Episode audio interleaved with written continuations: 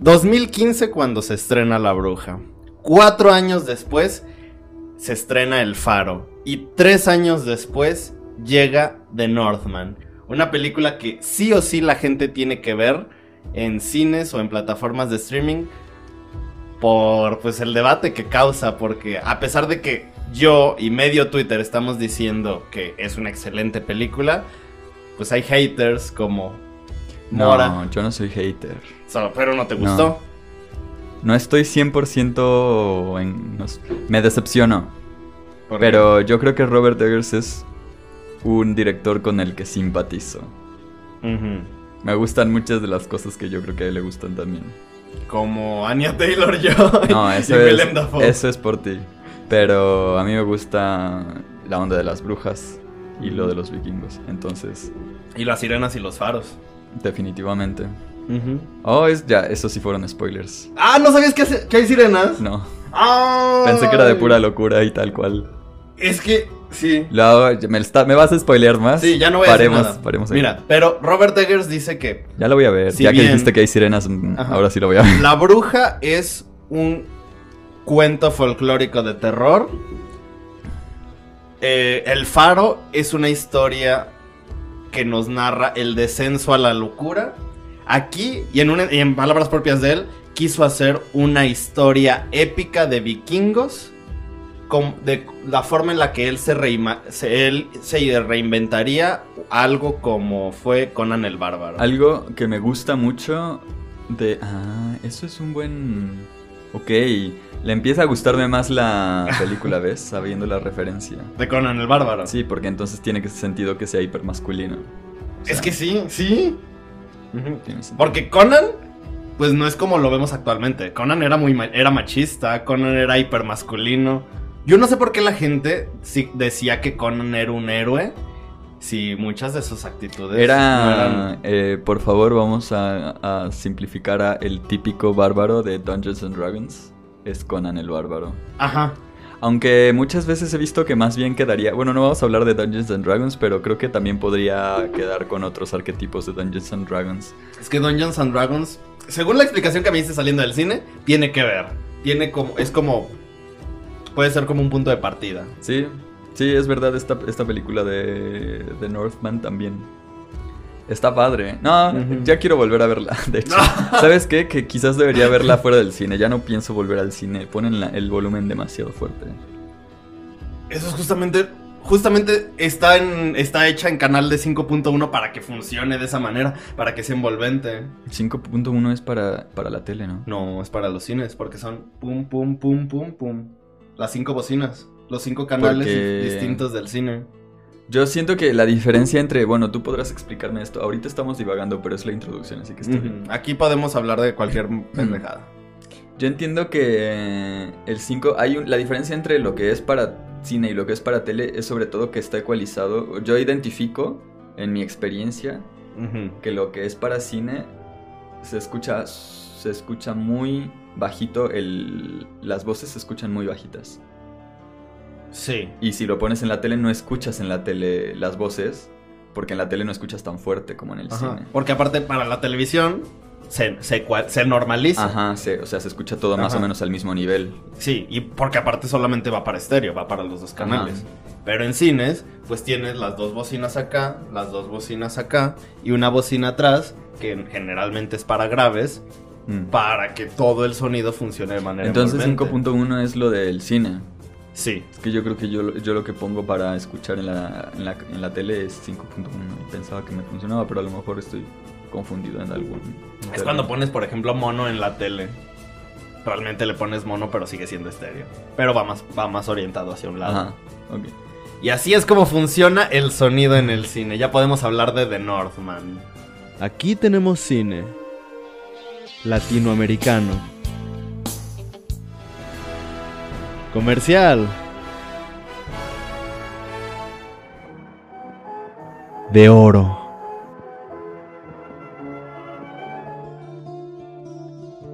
De autor. Documental. De culto. experimental. Cineclub, un espacio para todo el cine. Pues mira, ¿qué podemos decir de The Northman? Es una historia que ya se ha visto muchas veces. Es una historia que se ha contado muchas veces porque viene de algo que ya habíamos hablado antes. Viene como una ah, adaptación de lo que eran estas historias shakespearianas. Digo, ya lo vimos en, en El Rey León, ya lo vimos en Pantera Negra. ¿Hay alguna otra película donde... Deberíamos anotar todas las referencias o los... ¿Quieres esta? No, es que ahí está el cuaderno. Sí. Los... O en el teléfono. Eh, sí, en el teléfono. Como, porque es súper interesante, porque la vez que, te- te- me acuerdo que cuando vimos el tráiler mencionamos esto de Shakespeare, Ajá. pero ya no te, ya no hablamos de eso cuando la vimos, solo cuando vimos el tráiler. Y es verdad que es muy, mm, casi que el argumento es Hamlet, Ujú. pero más épico y menos dramático, podríamos decir. Épico en, el- en términos de géneros literario- literarios, no necesariamente de lo que actualmente entendemos como... O, o los, los adjetivos o las connotaciones que llevan esos... esos Sí, mira, porque términos. ahorita algo épico, sea, ese término se ha vuelto como algo de, Mm. ah, no manches, qué épico, algo muy sorprendente. Pero la historia épica es como, pues, esta historia con que va, va acerca de todo un viaje. Bueno, como- sí. A lo mejor no es tan épico en términos de género, porque yo creo que épica es sí puede ser sobre un héroe como es la Odisea. Y en ese sentido, sí, quizás es mucho como uno, quizás es la- el mejor símil, la Odisea como épica. Ah, porque también es- ves muchos pueblos, o sea, es nacional, es un fenómeno, es, es una obra nacional donde se expresa la cultura y la nación en, en- en sus tiempos de griegos y romanos, pero en este caso de vikingos, ¿no? Y que también en- entre, entre los vikingos no existía, no existía tanto la épica como las sagas. Quizás son parecidos, pero las sagas eran más bien cuentitos. Y a lo mejor como iban tratando del mismo personaje se iba armando una historia más larga. Ujú. Ay, es como... mm, Quizás sí son parecidos. y quizás son. Porque también creo que con los griegos pasaba lo mismo. ¿Sabes que Homero. Bueno, no se sabe si existió Homero. Pero eh, sí se sabe que las. ¿Cómo no? Aparece todos los domingos a las 8 de la noche en Fox. Se sabe que. O sea, no es, el- no es acerca de Homero, sino acerca de. mm, Cómo. De que antes de que se escribieran, ya existían eh, la, la Iliada. La Iliada no, porque. No, la Iliada sí. La Iliada y la, la Odisea La eran, eran así como poemas que se cantaban en los pueblos y pues en las ciudades. Entonces lo que hace es recopilarlos. Es un poco lo que hacen los hermanos eh, Grimm. De mm, hacer una anotación, hacer un- una compilación de historias populares y haces un, un libro. A lo mejor sí que hubo una intención de hacer como una línea temporal, como darle sentido histórico también. Eso es otro, eso es otro factor que tienen cierta, cier- cierto tinte histórico y yo creo que... En general a Robert Eggers creo que es el comentario también que te hice cuando salimos, que le gustan hacer estas historias con trasfondo histórico, pero con sus, sus rollos mágicos ahí metidos. pues, se las apropia. O sea, Ajá. tiene la historia y la mezcla junto con su visión. Y yo creo que eso está bien. Y Así se hacen las adaptaciones. claro, se hace. Yo siento que se. Como que se mete en el rollo de vivir. Como. Se, tras- se transporta a cómo sería vivir en esos tiempos y escuchar estas historias y creer que son. Bueno, no, quién sabe qué tanto se creía porque eran reales, pero. O sea, cómo sería a través de un pensamiento mágico esta historia que habla de magia. Me quedé pensando en eso que dijiste de, de que eran historias de, pues tal vez de un personaje y que se iban creando como, se iban como sumando más historias, pero no encuentro una referencia distinta. Están las mil y una noches, esas son muy, Ah, son muy sí, sí, sí, sí, diferentes. Ahí es otra, eso es otra, otra estructura porque ahí más bien hay un cuento principal que es Sherezada, que le tiene que contar historias al sultán, y luego está el- los diferentes cuentos eh, diegéticos que están, son, ¿cómo, cómo se llama metadiégesis eso? ¿Metadiégesis? Ahí entra Aladdin. Meta... No me acuerdo, creo que sí es metadiégesis, pero es cuando pones una historia dentro de otra. No es tanto como una... Sí, es en parte compilación de cuentos, pero al mismo tiempo es otra cosa. Oh, es como en. Ah. Ah. ¿Cómo, cómo se llama la película de My Name is Íñigo Montoya? Sí, la de... la de. La princesa eh, prometida. La princesa prometida. Que inicia con Ajá. un abuelo contándole un cuento a una niña. Y justamente la historia de la película es la de Íñigo Montoya, pero viniendo a través de la historia dentro de lo que le cuenta el abuelo. Ah, ahí está. Parecido. Ujú. Metadiégesis. Ah, o como llegando a términos más, más de la cultura popular, como cuando en Harry Potter cuentan la historia de las reliquias de la muerte. Ajá. Pero eso no... Bueno, sí. Ah, dices porque lo comparaste con la princesa prometida. No, simplemente porque O se sea, toman para 15 actualizar la minutos de una película para contar Esa parte historia. me gusta a mí mucho. es Está muy bien animada Es, y- de- es lo que más me gusta de la película, de hecho. Está muy chido. sí. Pero Está- y está mejor que todo lo que hicieron después de Harry Potter de Dumbledore y Animales Fantásticos. y justamente se acaba habría- de estrenar Animales Fantásticos 3 Habría preferido que se enfocaran en esas cosas. y no en Harry en O- Animales Fantásticos en la le- Segunda Guerra Mundial. Que lo hicieran animado. Sí, sí, sí. Pues sí, Ay, qué, estupidez. Pero bueno, se estrenó The Northman, la historia de el príncipe Amleth. vive con su padre. Hay, hay algo muy interesante que estuve leyendo hace rato en Letterboxd. Donde justamente alguien se pregunta por la decisión de Robert Eggers de, eh, del casting de elegir que este Ethan Hawke sea el papá. Sea el rey. Y que justamente el actor del tío sea un actor pues prácticamente desconocido.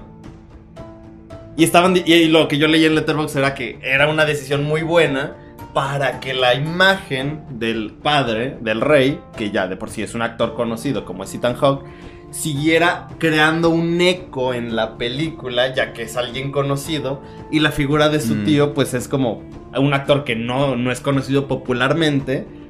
No sé, es como... No sé si de verdad tenga sentido en cuanto al casting, pero a mí, para mí tiene mucho sentido. Es- sí, es una buena elección. Porque no aparece mucho el rey, pero sí es importante. Ajá. Y. Y, o sea, básicamente todo lo que hizo el rey o todo lo que representa el rey va. Y porque, Marcando. a ver, yo no sé, yo me imagino que es o referencia o es casualidad, muy mala casualidad. Pero ¿por qué el moreno sigue, o sea, vuelve a ser el malo como si fuera el rey león? O sea, el rey bueno, digamos, es rubio. Es rubio. El hijo bueno, Bueno. es rubio, menemista. Y el, Y el tío malvado asesino. Es el de cabello negro. Ajá. Es Scar. Es verdad. No, y no lo había pensado hasta ahorita que, No, yo tampoco. que me hiciste énfasis en la selección del... Del actor. O es muy mala coinciden- coincidencia o es una referencia muy absurda pero graciosa. O tal vez es una crítica a la cultura escandinava de cómo los Ahí tengo una, ahí tengo una, una cuestión. No sé si quieres hacer un resumen antes de que pasemos a esto. Mira, resumirla creo que estaría de más porque es una historia que se ha contado mucho. Pero bueno, vamos a resumirla rápidamente. El príncipe Hamlet es un niño que vive en un reino de vikingos. Su padre lo quiere mucho, pero quiere que se convierta un hombre, en un hombre. Sí, porque en esta, en esta cultura vikinga siguen siendo bestias en la piel de un hombre. Así que lo lleva a un cementerio de elefantes. Ajá, exacto. Ay, no, todo tiene que ver con el Rey León. Entonces, pues ya. El.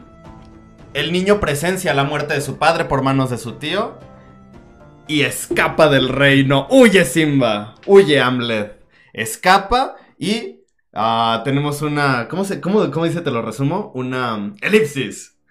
Elipsis. Elipsis. Y ya, es adulto, está remando, es adulto blanco menemista. Y pues ahora está mamado. Y Resulta que Timón y Pumba son esclavistas. ¿Hay, un, ¿Hay una versión de Timón y Pumba en Pues esta? los esclavistas que son sus jefes. Mm, pod- eh, Podemos decir que son Timón y Pumba. Solo que no hay gordos. No hay, no hay gordos en esta película. Sí, ¿no? En los viejitos que le dicen en... El que le dice... Ah, el que, el que Yo no te- sabía cuando te recogí de cachorro que tienes corazón de hielo y hierro. Ajá. Ah, bueno, sí. Y pues ya, él, toda la película es como una bus, un viaje de él preparándose para vengar la muerte de su padre. En este viaje conoce a Olga del Bosque de los Abedules, que para mí es uno de los mejores nombres en la historia del cine. Qué buen nombre. Olga del Bosque de los Abedules. Está bien chido. Vale. Así le voy a llamar a Que contrasta, por favor, mucho. Yo creo que te aparece mejor porque está con... Junto a un nombre horrible que es, Es el Bi- oso Bi- perro. El oso perro, Bigolfur. Ajá. Biolfur. algo Bjor- así. Bjorn Ulfr. Bjornulfur. De hecho, toda la película estuve pensando, ¿cómo puedo pronunciarlo? Porque lo escucho pronunciar, pero para mí es muy difícil. Bjornulfur, no sé, se me hace muy complicado. Pero bueno, él conoce a Anya Taylor Joy y como es Anya Taylor Joy se enamoran. Y él le promete rescatarla de este reino de opresión de vikingos. ¿Es un reino? Eh, pues eh, ella es esclava, Bueno. o sea, no es un reino, son e- ella es De la comunidad de Mer- ella es vikingos. mercancía. Ajá. Y él promete rescatarla porque pues obviamente él quiere matar a su tío. En esa parte pues se revela que Nicole Kidman, la madre de, del príncipe Hamlet, pues oh, ya sabía todo esto y ella orquestó la, la muerte del rey para... Pues sí, para... Porque el rey era una mala persona desde su punto de vista, desde un punto de vista pues, normal también.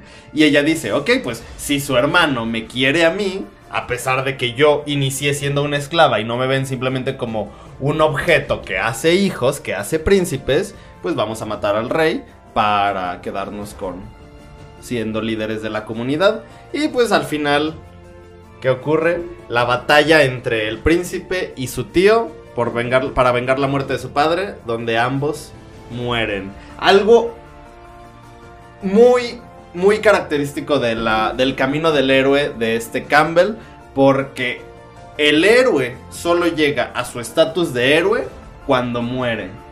Incluso si cumple su misión, si el héroe no muere, no puede ser un héroe. Porque como dicen en Batman, o mueres siendo un héroe, Héroe o vives lo suficiente como para convertirte en un villano. Exacto. claro. Y ese es el resumen. Y de toda otra la cosa película. es lo que pasa con el Quijote, que si no muere, su historia queda como pendiente y la gente completa y no quieres que la gente complete. Cuando cuando salió la primera parte del Quijote, bueno, esto es anécdota de la carrera, no no es no puedo asegurarlo, no lo he investigado, pero se contaba que cuando salió el Quijote empezaron a salir un montón de historias de el Quijote viaja a Francia, el Quijote y Pantagruel, que es un gigante, el, el Quijote El, Quijote un- conoce a Chespirito. Ajá, exacto. el Quijote y el Chapulín Colo- Colorado. Ay, qué chido. O crossover con DC, o no sé. Y yo- este. yo sí lo compro. y, y lo que hizo Cervantes fue a la verga. Voy a hacer yo mi otra historia oficial y lo voy a matar, hijos de puta. Y de hecho creo que la, la segunda parte se la pasa completamente en cama, siendo miserable, porque, porque no quería Cervantes que fuera un aventurero, sino un loco. Ah. Es como lo que le pasó a los monstruos clásicos en Hollywood con Frankenstein. Que era como Frankenstein. Luego, la novia de Frankenstein. El hijo de Frankenstein. Pero- Frankenstein con Drácula.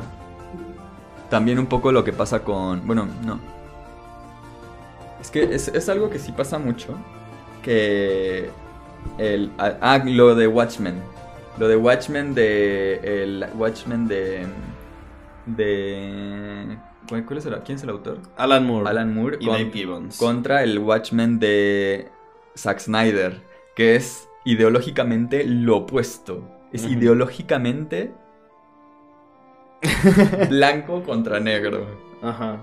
¿Quién sabe cómo le hizo Zack Snyder? Bueno, le quedó no muy bien. Ay, necesito nuevos amigos. Tuvo que hacer. Mauri, ninguno de ustedes dos les gusta Watchmen. Pero bueno. Es más o menos eso, que tú quieres que, o sea, tú quieres expresar algo con tu obra, la gente se lo agarra y para hacerlo popular expresa lo contrario, porque tú eres un hipster y a él agarran los mainstream y te lo echan a perder. Pero sí, ¿qué- ¿de qué estábamos hablando? ¿Por qué llegamos a esto? De, de Northman. Ah, por matarlo, Ah, porque tenía que morir. no sé por qué señalé yo. Ah, sí, porque tenía es que... rubio y menemista, ¿no? Ajá. Sí. Que eso me parece gracioso. el- así como dicen de los. de los. De los asiáticos. Yo, viendo tanto rubio de pelo largo, no identificaba quién era el protagonista. Eso era. Sí, porque. Mira. Hay una peli. Mira. Es que este era un chiste que yo quería hacer saliendo de la película. Porque hasta que supe que no te había gustado, entonces hubiera dicho, no, pinche chiste pendejo, no, no, no, no funciona. Nunca se había visto una película en lava tan épica desde Star Wars. Y yo pensé, ok. Y tengo que utilizar Star Wars como ejemplo, no porque exista un punto de comparación entre The Northman y Star Wars, sino porque pues es más fácil entender con ejemplos. Cuando tú ves Star Wars, ves a Mace Windu, Anakin, Obi-Wan, ves un montón de Jedi. Los puedes diferenciar por su ropa, por su forma de ser, por su forma de pelear, Por el color, de- cabello. por su cabello, por su el color de su sable de luz, pero los diferencias. Sí. De repente, ves una película como Piratas del Caribe. ¿Y cómo diferencias a los piratas? Los diferencias por su, por su personalidad, por su aspecto. Porque sabes que uno actúa de una manera, otro actúa de otra, etc. Y aunque son piratas, cada uno ofrece cierta personalidad. Aquí, incluso el personaje principal no posee un rasgo distintivo que lo separe de los demás. Hay un momento donde él pelea con un tipo y lo muerde de una forma muy salvaje. Y ya de adulto, también de niño. Y uno piensa, ok, tal vez es la forma de ser de este tipo. Esta mezcla entre lo humano y lo bestial. Pero solo ocurre esa vez cuando es niño, una vez cuando es adulto. Y de, y de repente ya, con la espada, con el hacha, y sigue, sigue, y sigue, no se separa de, pues, de los otros vikingos. Le hace falta como un poco de desarrollo, no tal vez no desarrollo, pero un poco de sustancia a su personaje para que se logre diferenciar de los demás. Porque es un vikingo cualquiera. Es el protagonista, porque se le da exposición, pero visualmente no se destaca. Yo identifiqué una cosa que no sé si es intencional, yo creo que sí. O si de verdad tiene tan mal la columna este tipo Skarsgård. Porque no sé si te fijaste, pero va con el cuello hacia adelante, o sea, hacia el Camina como así. Sí. Y no sé si es intencional, pero es mu- a mí me parece muy obvio. Pero es lo único, es verdad. Que incluso en la ropa, que siempre pasa desapercibido. Desde el barco, que está remando y no sabes cómo. ¿Cuál de todos estos sí, de pelo largo es? Todo mundo reacciona así. Al inicio, cuando están remando, como que la cámara de repente hizo un ligero paneo hacia la izquierda y yo dije, Ajá, ay, es él, yo creí que, yo creí que era otro. Y de repente la cámara es como de, no, te creas, pum. Y es como de, ah, es Y yo él. creo que toda, o sea, me dio la sensación de que la gente en el cine estaba adivinando, como yo voto que es él, yo voto que es él. Y cuando se decidió todos, ah, Ah, es ese tipo. sí. sí. Pero Sí, hace falta creo que es intencional, porque es lo que tú dices. Yo también tuve esa sensación como que se estaban troleando. Pero, ¿que sea intencional eso del barco o eso de que no se diferencie? Que no se dif- que no sé, no sé, al menos en el barco. Fuera de eso, eh, con los es- con los, los eslavos se distingue porque es alto y fuerte. Y vaya, Básicamente con todos ya en Islandia, todos son más chiquitos y, Y mucho más y pálidos. menuditos, sí. Y rubios como Anya Taylor, como rubio, rubi- rubios tipo Elsa. Es verdad, yo creo que casi porque el malo sin nariz también tenía pelo negro. Ujú. Ujú. Y sus hijos. El hijo malo tenía pelo negro. Y El otro- hijo bueno tenía pelo rojo y era blanquísimo. Ajá. Ah. No sé, yo no sé. Mm, Robert Eggers, ¿qué estás intentando decirnos por ahí? Bueno, Robert Eggers tiene el pelo bien negro también. A lo mejor le caen mejor los malos que... Tal vez se lo pinta. ¿Qué es lo que te iba a decir? Porque llegamos a la parte en que del resumen nada más llegamos... Bueno, sí llegaste a lo de la Ah, lava. sí, sí dije todo porque ah, dije que se autoinmola porque es la única forma en la que el héroe puede consumar su camino. Vamos, vamos a especificar en detalles después, pero uno de esos es cuando llegas a la parte en que dices que la madre, que es Nicole Kidman, le ah, revela que todo fue su plan Ajá. y le dice que su papá era muy malo. Ajá. Y no entiendo cuáles son los estándares de ni de Nicole Kidman ni de la película sobre lo que es bueno y malo. Ok, Porque esclavistas son todos. son todos. Pero mira, Nicole Kidman le dice. Y estoy, tal vez no son las palabras exactas, pero sí se lo dice. Le dice, tu padre me recogió siendo una esclava. Y le muestra la mano. Ajá. Y le dice, incluso cuando estaba conmigo, él solo pensaba en, otras mujeres, en, en putas.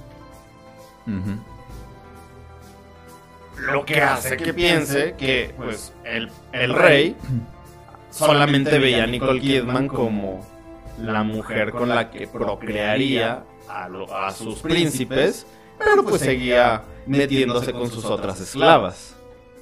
Pero Fjolnir también hacía eso. Con Anya Taylor Joyce. Nicole Kidman es la verdadera villana. Y esa es otra, o sea, que la película me, me da la impresión de que la- el discurso de la película, Ok, sí, ¿cuál es el discurso de la película? bueno, en este punto me da el, me- en este- respecto a este tema me da la sensación de que el discurso de la película Ya la cagué. eh, victimiza mucho al protagonista, que es hijo de, o sea, es malísimo también, es ultra violento e insensible. Uno, dos, ultraviolento. Y, por ejemplo, parece que culpabiliza a la mamá, que al mismo tiempo es como tú dices, pues ella no hizo en realidad, o sea, no era mala onda. Ajá. Y Fjolnir, como si Fjolnir fuera inocente y fuera la mamá.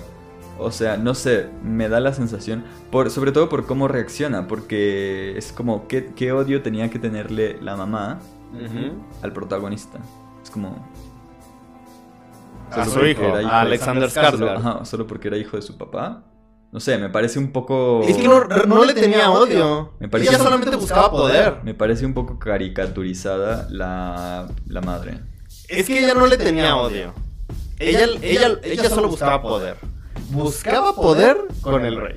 Lo obtuvo. Pero luego vio que, además de poder, obtenía un poco de amor con Fjolnir y fue con Fjolnir. Una vez que vio que su hijo estaba vivo y que buscaba matar a Fjolnir, dijo: Chingue su madre, vamos a irnos con mi hijo. Es incesto, no importa. Pero no... Claro que sí, cuando lo besa. Lo quería matar. No, no. Lo intentó matar. O sea, pero antes de eso, cuando ella le dice. No, no, mientras lo besaba, lo intentó matar. ¿En serio? Sí. Ay, no. Que es por eso que pelean. O sea, como que le quiere quitar la espada y él le hace como sáquese. Ah, ok. Ya, ya, ya entendí a Nicole Kidman. O no sé si traía un cuchillo o algo así, pero es la, bueno, es la- lo que yo lo que yo vi. Según yo, ella solamente buscaba poder por medio de. Porque después se queda enojada con él. O sea, en vez de decirle como, no, no. O sea, si su plan hubiera sido apaciguarlo,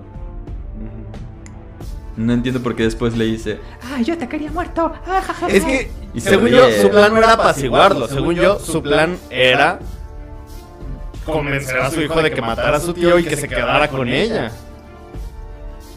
pero entonces, ¿por qué se ríe después de él? Pues porque al final su hijo se dio cuenta de que pues, estaba loca y de que estaba Pues sí, de que eh, no, no. Pero él no es, no es lo que, o sea, lo que hace es reírse de que lo van a matar y de que es ella quien lo... Ah, es cierto. O sea, básicamente solo estaba intentando jugar con su mente para matarlo. De hecho, desde el principio le dice eso, le dice, eh, tu tío mató a tu padre e iba a matarte con mi bendición. Y le dice así, con mi bendición. Yo quería que te mataran. Y eso se lo dice antes de besarlo, o sea... El punto es ese, que a mí me parece una caricatura de las... de la... de la... de las cuestiones, o sea, del, del- de las motivaciones de, del personaje de Nicole Kidman. Y creo que sí lo es. Y que, y que no creo que las mujeres estén muy bien representadas en, en esta película. O sea, esta no es una película si quieres ver como mujer. No creo que te guste. Más allá de si te gusta ver hombres musculosos. Ok. No sé, o si te gustan los vikingos. Digo, hay muchas cosas que te pueden gustar siendo mujer, pero En eso sí coincido. yo creo que es... En eso sí coincido. Las mujeres no están bien representadas en esta película. Porque aparte, las únicas dos mujeres que están son Nicole Kidman y Anya Taylor-Joy. Y Bjork con un excelentísimo cameo. Ah, bueno, sí. Pero sus personajes no están bien desarrollados. Sin embargo, el hecho de decir que las mujeres no estén bien representadas en esta película es motivo suficiente para decir que es mala. Eh, yo creo que, o sea, yo a lo que me refiero, a lo que me refiero es que siento que ningún personaje está muy bien representado. Que ningún personaje es realmente interesante. Anya Taylor Joy un poco por el concepto.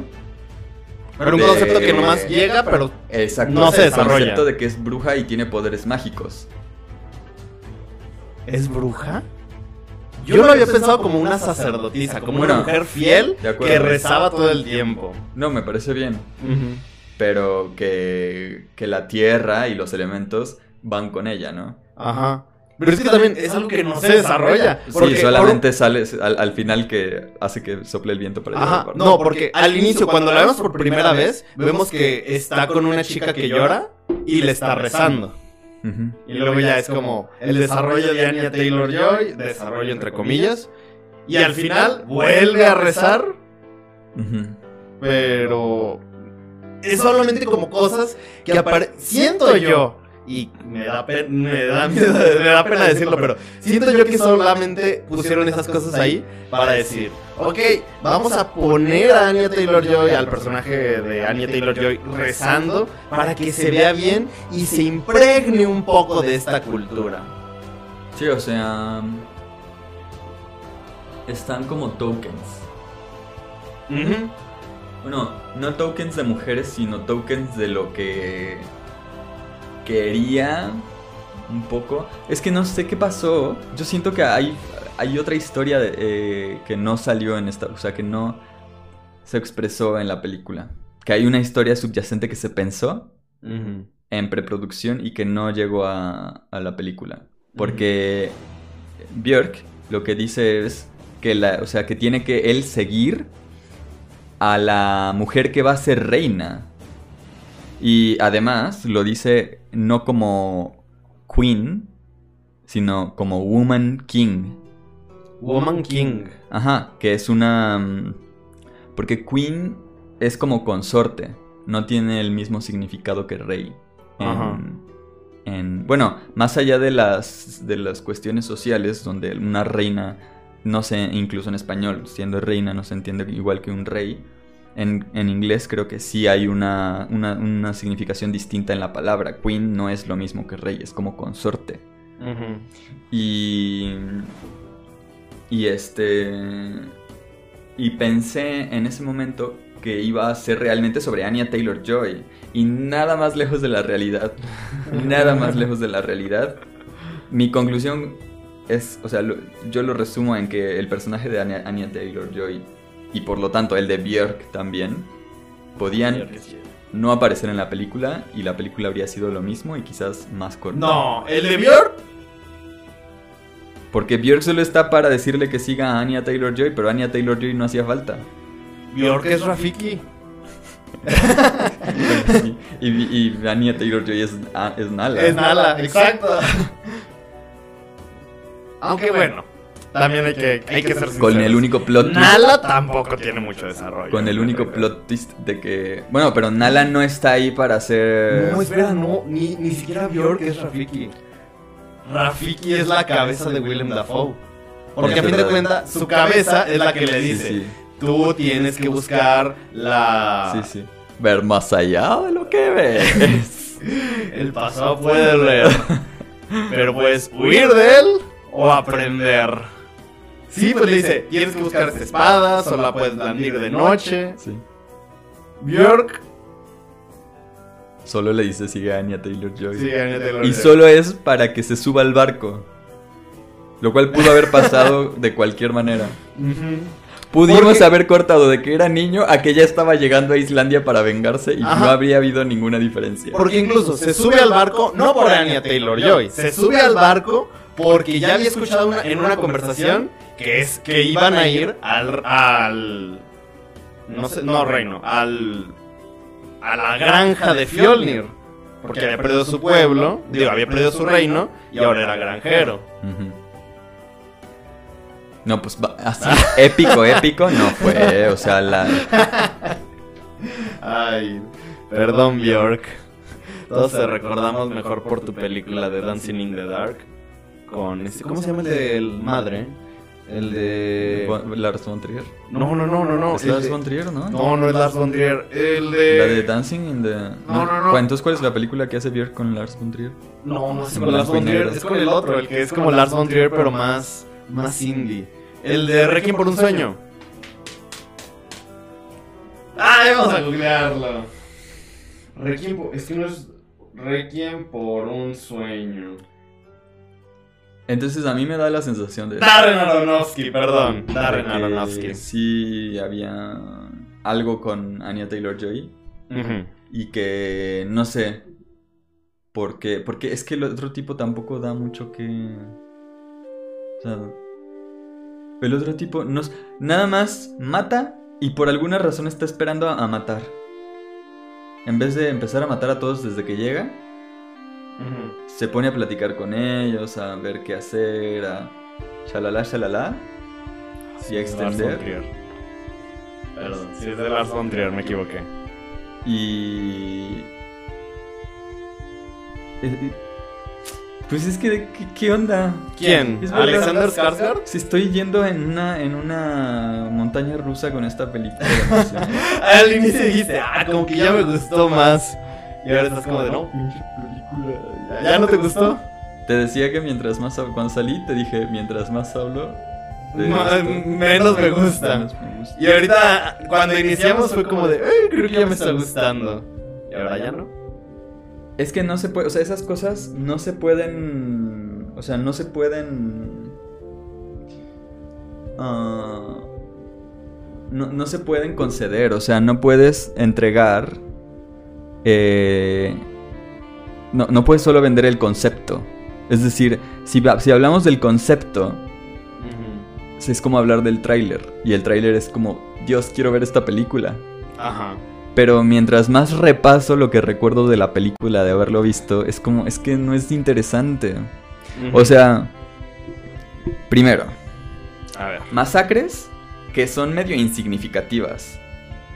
Pero están muy bien Se- grabadas y muy bien Recuerdo, coreografiadas. digo, estos son, ya estamos muy dentro con spoilers, pero al, al hermano de Anya Taylor Joy y a la mamá los matan. Y- y- y los mata, ¿quién los mata? El protagonista. Sí. Yo pensaba, cuando se sube al barco, dije, ah, seguramente Anya Taylor Joy está como. Realmente Anya Taylor Joy sí piensa que es un tipo eslavo. Y luego va a descubrir que no es eslavo, que es vikingo. Y es como, tú mataste a mi hermano Y a mi mamá. y a mi mamá. O la esclavizaron porque nada más mataban a los niños. Ajá. Y. Y no, luego, luego se ve que Anya Taylor Joy lo reconoce como nórdico y dices, vale, vale, es súper lista, ¿no? Ajá. Seguramente va a engañar a este vato y a todos los otros. Y Anya Taylor Joy es la que va a ganar. Y a lo mejor el vato se consigue su venganza, pero Anya Taylor Joy va a quedarse con lo que. con su mm, ultra venganza, su uber venganza. Pero se nos olvida. Se nos olvida En cuanto listas- pisan Islandia ya son tan amigos. que no te acuerdas que se murió el hermano de Anya Taylor Joy. Sí. Y luego, eso de los, de los esclavos no tiene ningún sentido, así como Anya Taylor Joy no tiene ningún sentido, nada más estás quemando tiempo. Te muestran cosas muy padres, pero que son concepto. Cosas que ves en videos de Hailung o de Bardruna, de canciones en canciones y rituales en en el bosque cantando en protogermánico y haciendo y ya, pero eso te digo, lo- hay videos que puedes encontrar en YouTube de, de bandas que hacen Pero eso eso. yo creo que es más que nada como para ir Es creando una atmósfera concepto. en la película. Es para crear una atmósfera. Para que de verdad no solamente veas la historia, no solo veas a los personajes, sino que. Claro, pero los, rituales nórdicos no existen solamente en el contexto de masacrar niños. Mm. De hecho, dudo mucho que existiera en el contexto de masacrar niños. Ujú. O sea, yo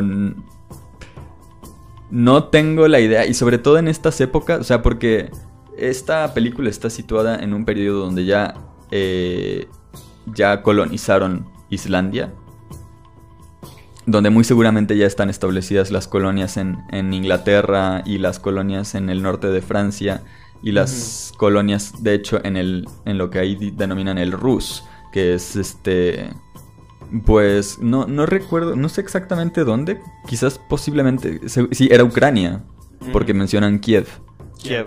Eh, y tenían, y los vikingos llegaron a todos estos lugares. Y obviamente a Groenlandia y a América. Y, y establecieron colonias.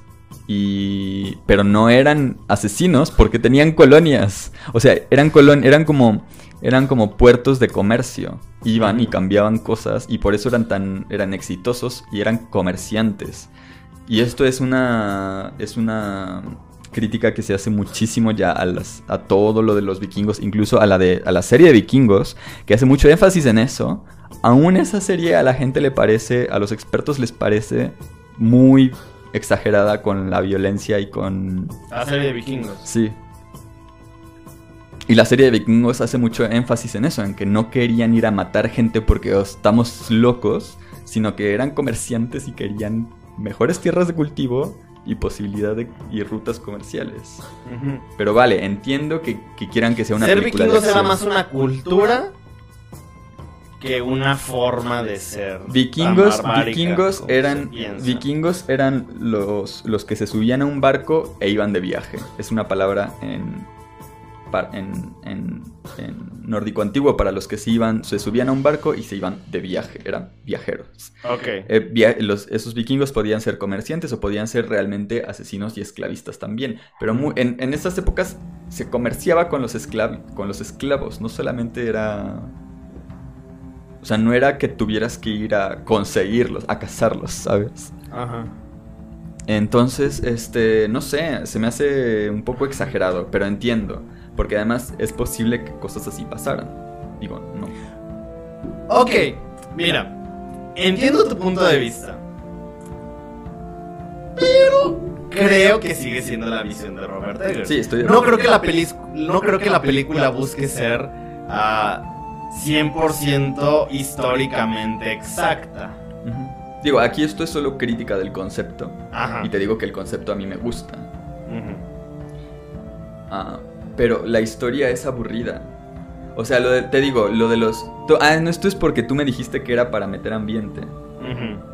Yo lo que digo es que se pueden meter ambiente de vikingos en muchas otras circunstancias. Y más rápido. Ujú. Pero bueno. De acuerdo, si quiere meter lo de los esclavistas para desarrollar, sobre todo para desarrollar el personaje, está bien. El problema es que no se, eso no desarrolla nada del personaje. No siente No. culpa de matar niños.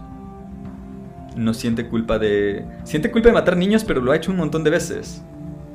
O sea, no sé. Que sea de manera indirecta no me parece. No, Justificación. no, lo, no lo salva. Sí, o sea. Ajá. Pero vale, pongamos que es, es para que sienta culpa de, manera- de, De matar niños. También parece que se le olvidó Ah, pero la, la venganza nunca se la... La venganza nunca es buena. Mata el alma y la envenena. Nunca se la cuestiona. En fin, que no hay drama. No hay drama interno en los personajes. Y el drama, si lo piensas de acción, es medio insustancial. O sea, es medio como que carece de, de lo que en inglés dirían stakes, de consecuencias. O sea, va, hace trabajos de... No sé por qué razón, en algún momento nos ponen el Quidditch de vikingos. y se, se ultramatan, ¿no? O sea, es masacre. No pueden simplemente jugar Quidditch normal. Como son vikingos, se tienen que atravesar la cabeza con, un, con el palo de Quidditch para, para jugar porque no pueden aguantarse las ganas de masacrarse. Pero no, no, ¿eso qué? Es como, ¿eso qué? Lo único que hace es que permite, por alguna razón... o sea, a ver, vamos a pensar en cómo se complica el, el guion, las cosas. Ok. Es que te das cuenta. Me estoy dando cuenta de que el guion no está tan bien tratado. Inicialmente, Anya Taylor Joy y, y como secuela este vato Skarsgård se son Bjornulfur. se son esclavos que se van a vender a Fjolner. Ya está establecido, ya está. Eso ya. Va, tú asumes, pues todas, toda esta bola de esclavos los va a, comprar los va a comprar Fjolner. Llegan y Fjolner dice, no sirven para nada, que se vayan todos. Ok. ¿Y qué pasa? Que el, el personaje que se llama, se llama Oso Perro, El perroso. ajá, Perroso con ese personaje. se llama Bjorn Ulfer, grita, hace... No, no solamente grita. Grita y golpea a un esclavo. Lo empuja, le, hace- le da un codazo. No, pero lo jala con las cadenas. Ah, sí. es como- hace- Y era Chewbacca. Entonces, Fjolner dice, oh my god, no son tan débiles como yo imaginaba. Mejor quédate a este. Y los demás véndelos. Ay, ya, lá- lárgate con los demás, ¿no? Ajá. Entonces, ya, se llevan a Bjorn y tú dices, pues ya valió verga, ¿no? Para todos los demás, quién sabe qué va a pasar con Anya Taylor-Joy. Pero en eso, el hijo, el menor, dice, papá, pero mamá dijo que necesitábamos una persona para, para barrer y una persona para tejer. O algo Para la cocina. Para la cocina. O sea, una para cada uno, porque no puede barrer y cocinar una sola persona, tienen que ser dos. Eh, Alguien que sostenga el recogedor. Entonces el papá dice, ok, agarra a este y a este, que ninguno es Anya Taylor-Joy. Agarra a este y este, que ninguno es Anya Taylor-Joy. Y ya, lárgate con los demás. Entonces ve a Anya Taylor-Joy y le dice, ah, es muy guapa. Entonces, esta sí se queda para mí. Bueno, está. Mantengan su cabello largo Y sus manos blancas. y sus manos blancas. Blancas, eh. Bandera roja por blanca, porque las quiere las manos red flag, blancas. red flag. Es que ahora sí, ya ves, por platicar de esto, pudimos haber olvidado esta película y en 10 años yo habría dicho, ay, me dan ganas de volver a verla. Me, a lo mejor no era tan mala como, pero ya no va a pasar eso. En 10 años usted va a decir, eh, mora, vamos a ver esta película. Ni madre, pendejo. Entonces, entonces, Ay, no. ya, ¿tú piensas que todos los demás se fueron a la verga? Y no, porque de alguna forma se quedaron como con 50 eslavos Tal vez ya los tenían, tal vez ya los tenían. Tal vez ya los tenían. Ajá. Hay que darles el beneficio de la ¿Quién duda. sabe? Pero bueno. Los tenían. O sea, de pronto, ya, bueno. Entonces, pasa... Y, y Peter Skarsgård, Skarsgård, en vez de matar... Alexander. Ah, sí, porque Peter es el del demon- el de la chica del dragón tatuado, ¿no? El malo. No, ese es. Es el de... ¿No es el de Thor? ¿El científico No, de ese Thor? Es Stellan. Ah. Stellan es el ¿Y papá. quién es Peter Skarsgård? No hay un Peter. Ah, entonces... Mira, es Stellan es el papá. Alexander es el hijo de, de Northman. Bill es Pennywise.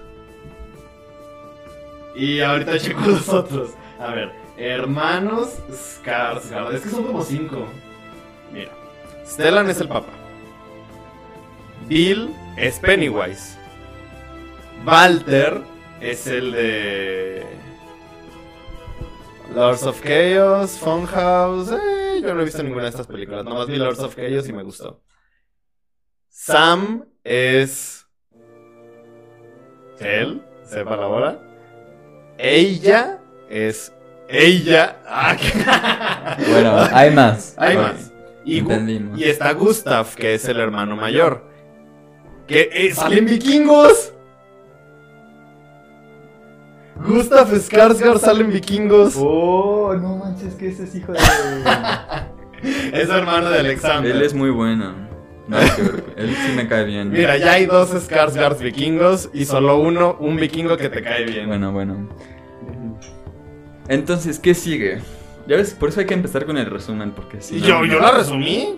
Rápido. Pero omitiste los detalles importantes Pues que es la que qué tantos detalles importantes podemos contar. Es una historia que ya se ha contado Estamos mucho. contando los detalles importantes. No, estás contando los detalles que a ti te sirven para destrozarla.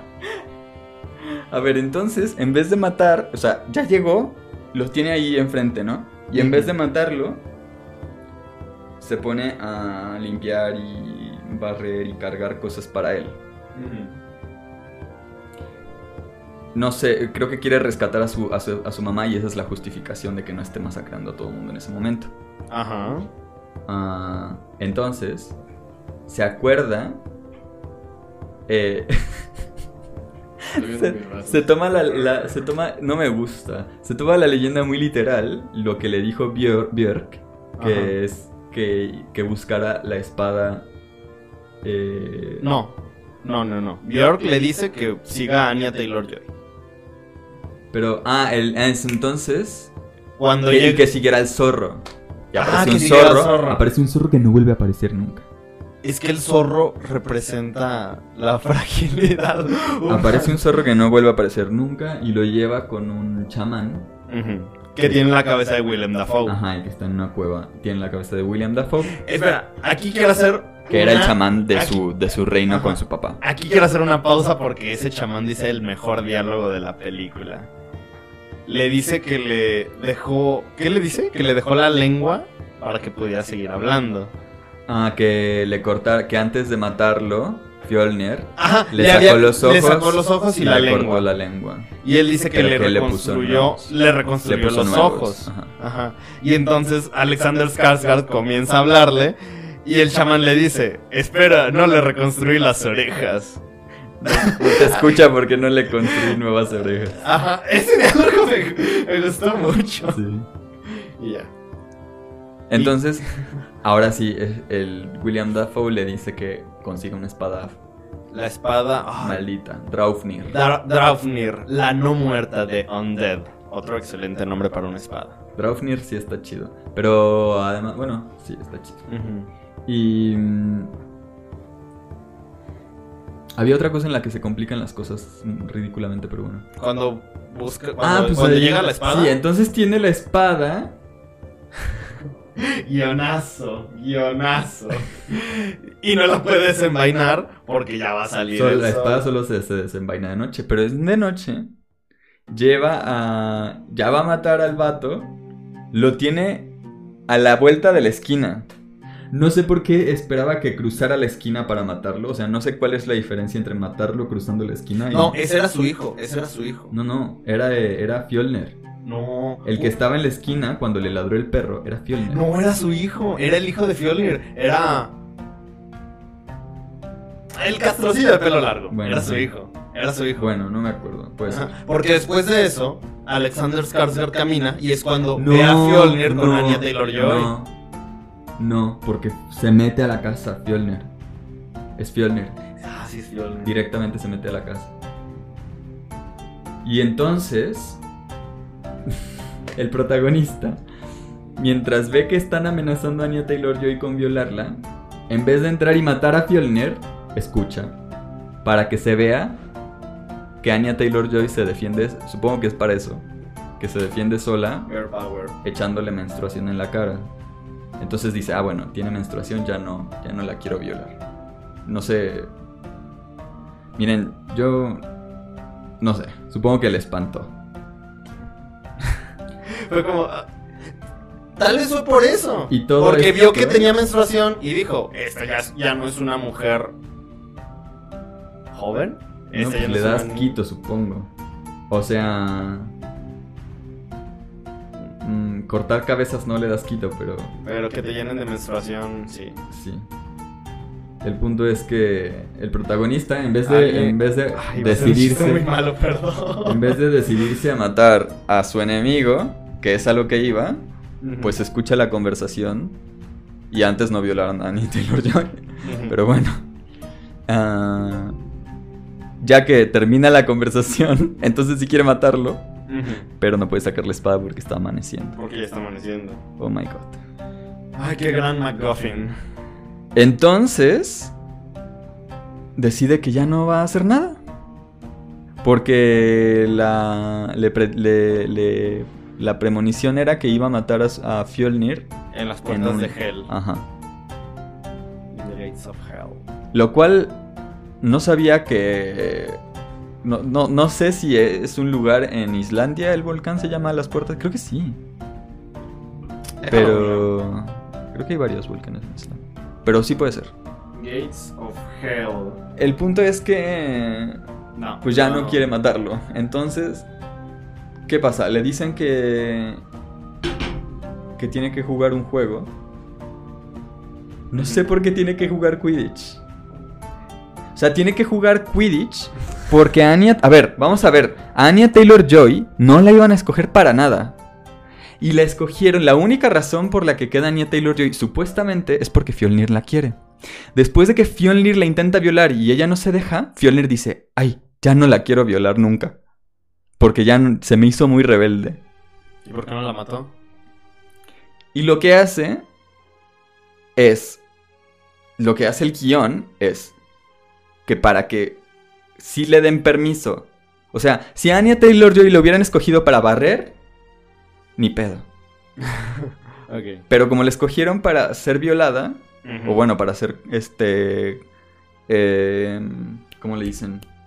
Eh, concubina. eh, no, ya, digamos, no, no, no se puede relacionar con ella el protagonista, Ajá. el perro lobo. El perro. el perroso. El perroso, el perroso. Entonces, el lobo es lobo, en realidad es lobo. Quizás suena más cool si dices oso lobo, o no sé. Pero bueno, eh, Oso lobo. Eh, sí, de hecho es oso lobo. entonces re- hicieron todo este truco y al final el Quidditch está solo para que le den permiso para que para que Él para que el protagonista el protagonista salva al hijo del rey de Fjolnir y entonces le dan permiso de quedarse con Anya Taylor-Joy porque eh, Fjolnir ya no la quiso, lo intentó una vez, se le hizo muy difícil y ya no quiso. Digo, yo no estoy a- este yo no les digo que intenten violar muchas veces, ni una, pero no sé, en términos de de construcción del personaje se me hace un poco ridículo. Sobre todo cuando todo se pudo haber evitado y simplemente que Anya Taylor Joy era tan esclava como todos. Pero a Y. Fjolnir le gustó. No, que era tan esclava como todos. Y ya era novia del vato. No sé por qué tiene que estar el obstáculo. De que a Fjolnir le guste. Y tenemos y nos metan esa escena del Quidditch. Neta, ¿no te gustó la escena del Quidditch? Pues no, ¿para qué? Es que Está chida, está chida. Te emociona el Quidditch. también creo que es el único momento en que el hijo, el hijo pequeño tiene algún valor Bueno, en la historia. mira, ya que estás utilizando como ejemplo el Quidditch, es como pre- ponernos a- es como preguntarnos. ¿Cuál es el punto de las escenas de Quidditch en Harry Potter? Pero Harry Potter es otra Yo siento que Harry Potter es otra cosa, o sea. O sea, sí es otra cosa, pero Para empezar es literatura juvenil. Sí. En segundo, ah, eh, Quidditch, por si no te has dado cuenta, es lo único bueno en lo que, en lo que realmente... Es lo único en lo que realmente destaca Harry. No. Es lo único en lo que realmente... En la escuela es lo único en lo que destaca Harry. No. Es que y luego Pociones y hechizos es no, en el Expecto Patronum. Él fue el único. Eh, por traumado, sí. Pero bueno, a ver, hay- para el Espectro Patronum hay que cinco películas. ¿Son cinco? ¿Cuatro? Sí. ¿Tres? Tres, tres. Oye, es cierto, Harry Potter solo destaca en el Tres cuatro. Pero está bien, eso es algo bueno. Ajá. Porque eso es, le da o sea, es protagonista, pero no quiere no es Jesús. No es Jesús, no es, No bueno, no es Rey, no es Rey, no es bueno en todo. Es, no es Sasuke. De hecho, eso justamente era. Ayer vi un comentario en YouTube de eso. Donde un chavo decía: A ver, en seis pinches películas poniendo a Citripio como traductor de Aliens. Para que al final Rey le entienda a Chewbacca. Sí. Y es cierto. Oh. O sea que Alexander Skarsgård es una Mary Sue. En The Northman. No, no diría que es Mary Sue. Simplemente que no tiene ningún sentido. O sea, que no. O sea, la trama es una, es una revoltura de cosas que no, no, no hacían falta. Son inconsecuentes. Que a Anya Taylor Joy la hayan escogido como concubina es inconsecuente. Que, Es muy azaroso. Que hayan jugado, y por lo tanto, que hayan jugado Quidditch es inconsecuente. Porque en el Quidditch, al final, Harry El Quidditch. Harry, Harry vence al dragón con el Quidditch, porque es bueno en la escoba y lo Claro. practica mucho. Ajá. Entonces, o sea, y que es una tras otra, tras otra, tras otra, que son así. O sea, que haya seguido a Anya Taylor Joy es inconsecuente porque no hacía falta, podía simplemente ir a Islandia y ya. Creo que la palabra no es inconsecuente, tal vez yo no entiendo como inconsecuente, porque inconsecuente es de que no trae consecuencias. Bueno, sí, es este. Yo diría que es azaroso, de que es muy, muy, muy producto del azar. Como si es, nomás es hubiera- un guionazo. Eh, Exacto, ese es el término, es un guionazo. Solo lo pusieron porque dijeron, nos hace falta esto, ahí está. Ajá. Es un guionazo. Pues mira, ya llevamos una hora. ya hay que terminar porque... Porque se puede seguir con Se puede esto. seguir, o sea, que, por ejemplo, que, que el protagonista haya decidido dejar su vida, de, de dejar su venganza para ir a tener una vida con Anya Taylor Joy, no sé por qué lo pusieron. O sea, no sé para qué. ¿Qué significa? ¿Solo para que se vaya Anya Taylor Joy? No entiendo. No entiendo. Era un hombre que si que te- para empezar, Bjork le plantó, le plantó la idea. Le dijo, en algún punto de tu vida vas a tener que decidir entre ser bueno con los tuyos o ser malo con tus enemigos. Y ella le plantó esa semilla de duda. Entonces, él dijo, me voy a decantar por ir a ser bueno con los míos, voy a preñar a Anya Taylor-Joy Ya y vamos a escapar. Ah, bueno, no. Bueno, no, no, había elegido. No había elegido preñarla, pero sí iba, había No, sí ser- había elegido preñarla, pero no pero sabía, que ya no estaba. sabía que estaba preñada. Tal vez no eligió preñarla, eligió Quería hacer el, una- el siempre el sin censura. eligió hacer el delicioso con Anya Taylor Joy. Ajá. Pero no quería preñarla, solo dijo, Solo vamos a hacer el quería que vivieran juntos pero sin matrimonio. Oye, llevarla tranquila. Como típico millennial. Solo juntarse. Quería juntarse. Quería juntarse. Y, de- y se, y decidió ser bueno con los suyos. Es entonces cuando él besa a Anya Taylor Joy en su herida, prueba su sangre y se da cuenta de que está embarazada. Y entonces se da cuenta de que la, la ira de Fjolnir los va a seguir por siempre y sus hijos están en peligro. Entonces, él dice, ok, tengo que terminar esto. Tengo que hacerlo por mis hijos. Porque yo. Ay, ay, güey. Perdón. Es la cerveza, amigos. Yo inicié este camino de odio. Y si no lo termino, va a recorrer hasta mis hijos. Por eso. Y ese diálogo no me gustó. Decir, elijo los dos caminos: ser bueno y malo. Eso, eso a mí no me gustó. Elijo la opción C. Es elige la opción C, exacto. Yo digo que eso tiene sentido porque él se había, se había decantado por ser bueno con los suyos hasta que se dio cuenta de que el camino de odio que había construido durante toda la película los iba a seguir a él, a Anya Taylor Joy y a sus hijos. Es sus que hijos gigantes. A lo que por me cierto. refiero, o sea, porque. A ver, es que Anya Taylor Joy le dice: No estoy seguro de que quieras dejar tu venganza. Y él le dice: No, no, sí, sí, vámonos. Hasta que ve que tiene hijos. Se van. Pero no entiendo, no entiendo qué pensaba este vato que iba a pasar. O sea, qué clase de futuro se imaginaba. Se van. Se Pues entera ya, que sin tiene hijos. Sin hijos. Se entera que tienen hijos. Y cambia por completo toda la situación. Tal vez, ta- mira, tal es ok, te voy a poner así. Y de pronto, o sea, ya no puede ni regresarse con Anya Taylor Joy. O sea, ya no hay, ya no hay nada que hacer. Tengo un ejemplo, tengo un Anya ejemplo. no puede esperarlo.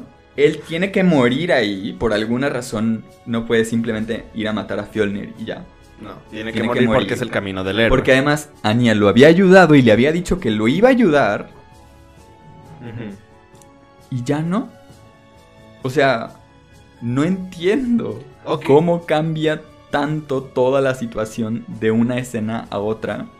Yo sí entiendo. Mira, ¿qué pasa si tú ahorita salimos a la feria, conoces una chica, se llevan muy bien y empiezan a salir y ella te dice, oye, me tengo que regresar a mi país, soy chilena.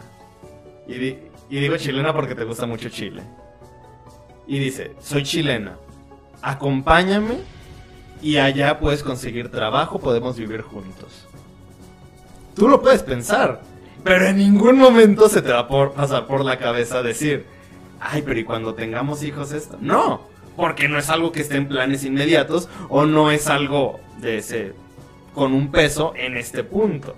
Él solo quería escapar y él solo pensaba en su vida con Anya Taylor Joy. Ya cuando vio que había bebés, ya hubo otro factor. Pero si decides hacer, bueno, si decides, número, eso no tiene nada que ver, pero si decides hacer tu vida con alguien, deberías estar informado sobre cuáles son los planes de tener hijos. O sea, si ya decidiste hacer tu vida con alguien, porque a lo mejor alguien, uno de los dos está esperando tener hijos. Pero bueno, ese no es el punto. Sí. Porque lo mismo pasa, o sea, lo mismo pasa, ¿por qué se va del pueblo, una vez que ya mató al hijo del, de Fjolnir, se va del pueblo, le dice a Anya Taylor-Joy que no vaya con él, que se quede, y lo inmediatamente siguiente que sucede es que van a matar a Anya Taylor-Joy y él regresa y se, y, se entrega para que Anya Taylor-Joy escape. Cuando un momento antes pudieron los dos haberse ido juntos.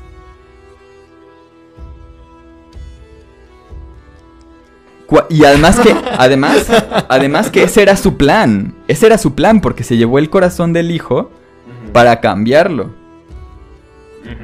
Sí. Y luego, ¿para qué capturan al protagonista si luego Anya Taylor Joy va a llegar a salvarlo? Bueno, el guion y Anya Taylor Joy van a llegar a sacarlo inmediatamente. ¿Para qué Fjolnir le dice a, a la esposa y al hijo que se escondan? Llega el protagonista buscando a Fjolnir, na- a nadie más. O sea, solo quería matar a Fjolnir y a lo mejor al hijo. Y salen los otros dos escondidos, se matan y entonces aparece Fjolnir. O sea, ¿para qué? ¿Para qué están pasando una tras otra? Cuando a la mamá la pudo haber matado la escena anterior. Tiene que ser a la siguiente. O sea, es como... ¿Por qué le da tantas vueltas? Es como... Oh, te voy a matar. Ah, no te mato. Uy, bueno, ya me voy. Adiós, adiós. Se esconde. Y a la escena siguiente, oh, lo mató. Es como, ¿qué estamos haciendo? O sea, concentración, un poco de concentración. No sé. Y es que toda la película es así, así, así, así. ¿Por qué? Y yo creo que si no fuera el énfasis en la acción, si, pudieras decir, es que esto fue para desarrollar al personaje, fue para que tuvieran este diálogo, fue para que pasara una experiencia retadora que cambiaría su perspectiva a la hora de enfrentarse al final. Nada de eso ocurre. O sea,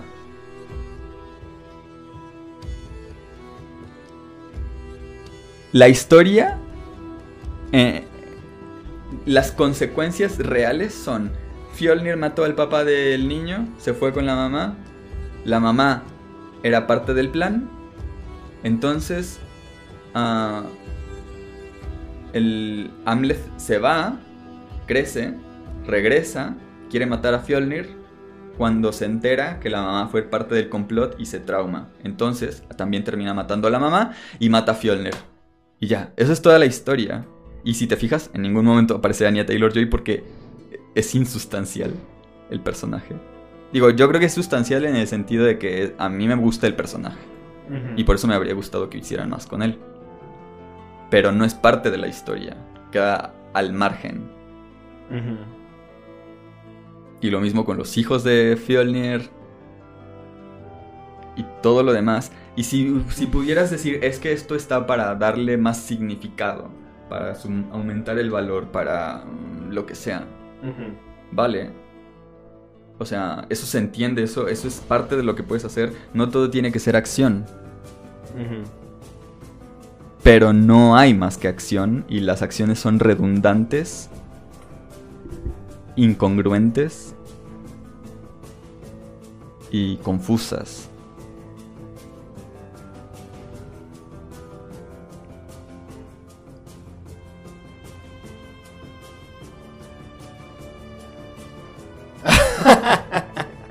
Y yo, yo, a mí me gusta mucho, o sea, yo muy posiblemente si no hubiera sido de vikingos lo habría detestado.